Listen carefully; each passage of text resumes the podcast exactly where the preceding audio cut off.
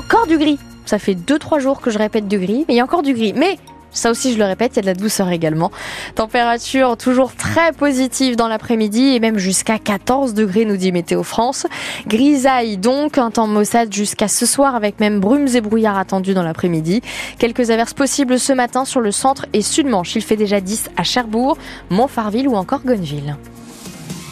6h30, les infos. Anthony Rimbaud, les agriculteurs manchois se mobilisent ce matin sur les routes. À l'appel de la FDSEA et des jeunes agriculteurs, les manifestants sont attendus avec leurs tracteurs en fin de matinée rond-point de Gilbertville sur la 84, puis à 14h30 à Saint-Hilaire-Petiteville sur la nationale 13.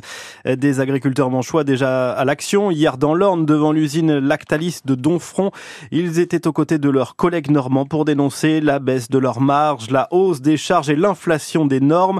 Des agriculteurs, pour certains, défaitistes et très sombres au moment d'évoquer l'avenir de leur profession. C'est le cas de Patrice Hamelin, éleveur laitier à Saint-Laurent-de-Cuve dans le Sud-Manche. Il y a tout un système qui se met en place avec la, grande, distribution. On vend des produits dans, les supermarchés et après on fait euh, la marge en arrière jusqu'au producteur et nous il nous reste euh, la fin, c'est-à-dire pas grand-chose, en tout cas pas suffisamment pour vivre correctement de notre métier, sachant que toutes nos charges ont quand même bien monté. il y a déjà toutes les charges d'électricité qui, pèsent aussi auprès des ménages, hein, chez tout le monde, mais on est quand même des consommateurs d'électricité assez importants, donc euh, ça pèse énormément. Il y a tout ce qui est carburant. Il y a aussi euh, tout ce qui est protéines, hein, donc euh, le colza, enfin bref, donc euh, tout, l'alimentaire de nos animaux, pardon, ont augmenté et aujourd'hui, bah, ça fait plus, ça fait plus la soudure. Quand on ajoute tous les soucis d'environnement, de, main d'œuvre, bah, ça fait, ça fait beaucoup pour les mêmes personnes et on est un peu écœuré, on est découragé en tout cas. Et pour tenter de répondre à ce découragement, le Premier ministre doit annoncer aujourd'hui ou demain des mesures. D'ici là, la mobilisation continue de grossir avec l'appel à rejoindre les blocages de la Confédération paysanne. C'est le troisième syndicat d'agriculteurs dans le pays. L'hôpital de Cherbourg devrait lever aujourd'hui son plan blanc déclenché mardi en raison d'un afflux de patients et d'un manque de lits. C'est ce qu'a indiqué hier la direction de l'hôpital qui présentait ses vœux en rappelant que 90% des postes aujourd'hui sont pourvus au CHPC. Les services manquent encore de personnes nuance les syndicats. C'est aujourd'hui la première journée nationale contre le sexisme. Et il y a encore du boulot, même chez les plus jeunes. Selon un sondage, une femme sur quatre âgée de 13 à 25 ans déclare avoir été victime d'au moins une violence sexiste.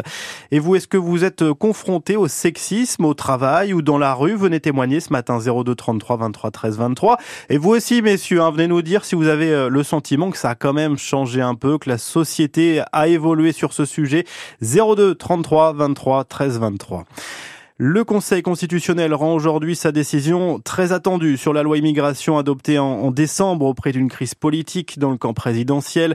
Les neuf juges rendront leur copie dans l'après-midi. Plusieurs dispositions sont menacées par le filtre constitutionnel comme la restriction du regroupement familial, de l'accès aux prestations sociales ou encore la fin du droit du sol automatique. La Cité de la Mer à Cherbourg s'apprête à rouvrir le 10 février prochain pour sa saison 2024 avec du changement à sa tête. Oui, le groupe EDIS est désormais désormais gestionnaire du site pour l'agglomération du Cotentin et ce groupe a présenté son projet pour les cinq prochaines années. On peut le résumer en deux mots, modernisation et continuité, Benoît Martin.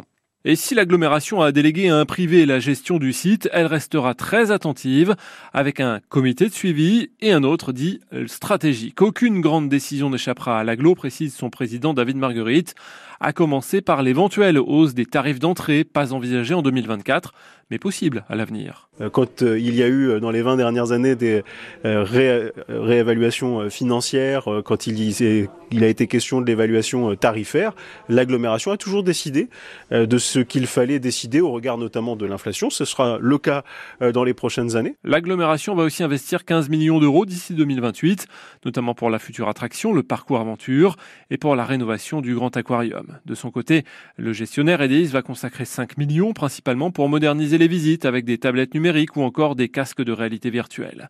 Avec l'ambition d'attirer toujours plus de visiteurs sans vendre son âme, souligne Frédéric Moncani de Saint-Aignan, le président de la Cité de la Mer. On vient découvrir, on vient connaître, on vient échanger, mais c'est pas un parc d'attractions. L'objectif, c'est bien de rester un lieu de médiation autour des enjeux en lien avec l'océan, raison pour laquelle les scolaires y seront toujours autant les bienvenus et pour laquelle EDIS veut doter la cité d'un camion pédagogique pour aller au contact des élèves dans les écoles. Et la Cité de la Mer qui a accueilli pour la première fois plus de 300 000 visiteurs l'an dernier. Euh, du changement aussi dans l'effectif de l'US Avranches avec une belle recrue pour le club de foot du Sud-Manche. L'ancien milieu de terrain canet JCP s'engage avec Avranches. À 30 ans, il compte plus de 250 matchs professionnels euh, derrière lui. Euh, prochaine rencontre pour les Avranchinés, ce sera le 2 février avec la réception de Dijon. Les hommes de Damien sont dixième de National 1.